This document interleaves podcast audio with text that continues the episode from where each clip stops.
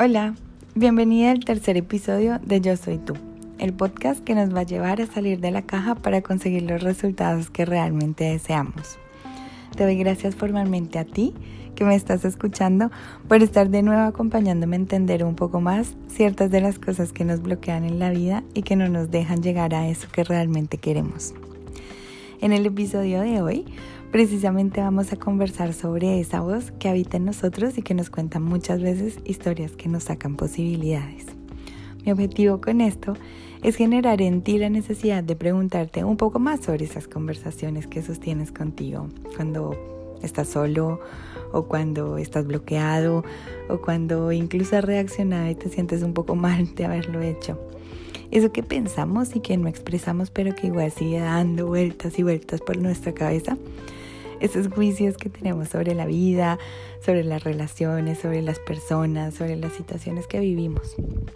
En el episodio anterior te conté sobre algunas creencias que me habían bloqueado en diferentes momentos de mi vida y que me pareció que podría sumar que te contara mejor cómo fue realmente que empecé a cambiar esas historias, ese patrón. Porque todo muy lindo cuando identificas los juicios y cuando identificas que estás actuando en un papel automático un montón de tiempo. Pero ¿qué se hace con eso? Y es que después de que yo había entendido desde qué lugar venía esa actitud automática de mi parte, pues tuve que empezar a cambiar un montón de cosas, entre esas actitudes, cómo me paraba frente a la vida. Y eso lo hice solamente cambiando las historias que me estaba contando. Digo solamente, pero es un trabajote yo empecé a callar esa voz interna que me contaba la historia de víctima o de que algo o alguien, entre comillas, me estaba atacando. Ante todo porque era una interpretación únicamente mía de la situación. Porque además noté que cada vez que yo atendía esa voz, mi actuar era poco asertivo, me dejaba sin opciones, no estaba bueno. Antes de que yo tuviera esta voz, que para mí es nueva, yo no tenía esta serenidad que intento transmitirte. Yo reaccionaba ante la vida de una manera muy violenta, como si algo o alguien verdaderamente me estuviera atacando, cortaba relaciones, discutía, evadía. No era capaz de sostener conversaciones complejas para resolver conflictos de una manera sana. Me escapaba, lloraba, me deprimía, me enfermaba, en fin. Y es que no es solamente cambiar el hecho de no sentirte víctima y ya, para cambiar el patrón, yo tuve que iniciar un trabajo interno de revisión minuciosa que no se imaginan de la interpretación de las cosas, de la interpretación que yo le daba a la vida, es decir, de, de las historias que yo me estaba contando. Lo primero que atendí, que para mí fue re fácil porque era muy enojona, fue eso, el enojo. A mí todo me enojaba antes. El enojo está directamente relacionado con la falta de límites, es decir, que yo no podía poner límites, pero no los podía poner porque siempre me estaba posicionando en un lugar de víctima. Es decir, que yo necesitaba dejar de contarme esa historia para poder poner esos límites. Recuerdo una vez que estaba en una conversación con una persona que emitió un juicio sobre mí. Y esta persona mientras lo emitía, yo recuerdo que yo empecé a sentir en el cuello como eso, eso que se siente cuando ya te vas a poner a llorar, ¿sabes? Y ahí cuando ese enojo enorme que tenía estaba manifestándose, yo empecé a preguntarme, ok, ¿qué es lo que tanto me molesta de esto que estoy escuchando? ¿Por qué me genera tanto malestar el juicio de esta persona? ¿Qué me está queriendo mostrar esta sensación que tengo en el cuello? Esa vez en particular, y luego también de mucho analizarlo, me di cuenta de que yo había creído totalmente el juicio que esa persona estaba haciendo sobre mí. Yo lo estaba viviendo como si ese juicio fuera verdad, lo cual primero me hacía pasarla re mal y me daba además ganas de llorar. Y es que los juicios, y este es uno de los mayores aprendizajes que he tenido y quiero verdaderamente compartirlo contigo porque para mí fue súper útil, es que los juicios son solo interpretaciones de la realidad, no son verdad ni son mentira, son simplemente la percepción de un otro, es simplemente la forma en la que un otro ve la vida, es la forma en la que el otro vive una realidad subjetiva e independiente a la mía. Así que al identificarlo yo podía elegir si creerlo o no. Yo sé que estás pensando que hay un montón de cosas que entre comillas justifican ciertas reacciones o hay un, un, montón de cosas que son entre comillas verdad. Pero en realidad si lo vemos de esta manera, seguiríamos actuando en un papel de víctimas. Víctimas de la situación económica, víctimas del trabajo, víctimas del jefe boludo que toma malas decisiones, víctimas de la crisis económica, víctimas de los padres, víctimas del chico que me gusta pero vive en ambivalencia, eh, víctimas del tráfico, en fin, yo podría quedarme aquí enumerando la cantidad de cosas por las cuales podríamos sentirnos víctimas, pero en realidad de lo único, y ojo con esto, de lo único que somos víctimas es de las historias que nos estamos contando.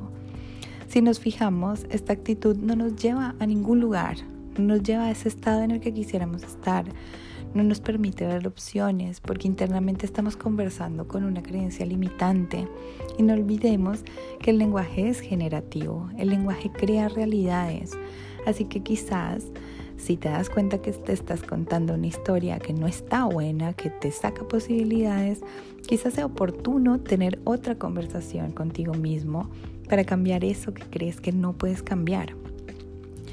Muchas veces nuestra narrativa, por ejemplo, está sobreidentificada con un papel que no nos es funcional o sobreacostumbrada con ver el vaso medio vacío, eh, acostumbrada a pensar mal de las buenas intenciones, a no confiar en el otro.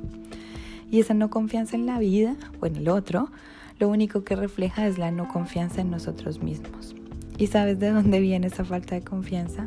De una historia que nos estamos contando Muchas veces viene de historias que nos contamos porque alguien nos las dijo en nuestra infancia, una maestra o, o alguno de nuestros padres en una comunicación poco asertiva. Muchas veces las historias que nos contamos no son funcionales para otras cosas. Por ejemplo, si me cuento la historia de que no puedo cambiar mis hábitos de consumo, probablemente esté conversando más con la comodidad que con el cambio.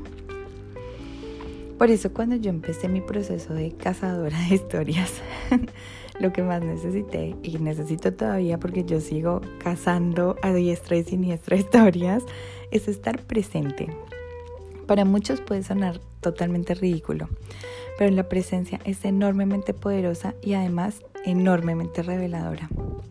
Estar totalmente atento a lo que esa voz en el fondo de nuestra cabeza nos está diciendo nos, nos genera mucho poder personal para elegir cómo ver las cosas y con ello tomar acción. Estar presente también es ser amoroso con nosotros mismos. Además también nos permite estar conectados con la sabia voz de nuestra intuición. Y qué más amoroso que eso, estar conectados con nuestro interior, con nuestro ser, ¿Qué crees que sucedería si fueras totalmente consciente de que este instante que estás viviendo no se va a volver a repetir? ¿Acaso no cambiarías algo de tus acciones? ¿Acaso no elegirías hacer algo que te genere mucha satisfacción? y es que pensándolo de una manera más mística, cambiar nuestras conversaciones es también cambiar nuestra vibración energética. Contarnos historias posibilitantes es vibrar en otra onda es emitir una frecuencia alta y las frecuencias altas como las bajas se atraen, lo cual podría generar que conozcas a alguien que te sea útil, por ejemplo, para lograr los resultados que quieres tener o que llegue a ti esa información que necesitas para tomar esa decisión que quieres tomar y que todavía no te has atrevido. Así que mi querida, te pido que en el rato que viene, después de que termines, obviamente, de escuchar este podcast, pienses un poquito en cuál es esa área de tu vida en la que no estás suficientemente satisfecho y revises cuál es esa historia que te estás contando. Es quizá el ámbito laboral o el ámbito social o capaz el ámbito amoroso. Puede ser que en algún momento alguien te contó una de sus interpretaciones sobre esos ámbitos y tú elegiste creerla. Acuérdate que muchas veces vivimos como verdad los juicios que tienen los otros incluso los juicios que tienen nuestros padres. Y no olvidemos que ellos los emitieron desde su perspectiva, viviendo su realidad en su contexto y con sus propias herramientas. Así que te invito a que nos investiguemos, a que revisemos, a que indaguemos cuál es la historia que nos estamos contando para no llegar a lograr esos resultados que queremos. Ese trabajo que te encanta o esa pareja consciente con la cual tienes conexión y buena comunicación y te ama o ese grupo de amigos que te apoya y te contiene o incluso esa cantidad de dinero que te genera satisfacción. Recuerda que todo lo que quieras manifestar en tu vida es posible en la medida que vayas cambiando las historias que te cuentas. Mientras más historias amorosas para contigo, más resultados vas a tener, te lo prometo. Estoy súper agradecida por haberme acompañado hasta aquí. Espero de todo corazón que este episodio te haya gustado y que te sea de utilidad. Como sabes, si tienes alguna pregunta o quieres contarme algo o solamente decirme hola, puedes escribirme a mi Instagram arroba ana bajo yo soy tú y yo me pondré muy contenta de recibir tu mensaje. Te mando todo el amor del mundo y muchas, muchas gracias.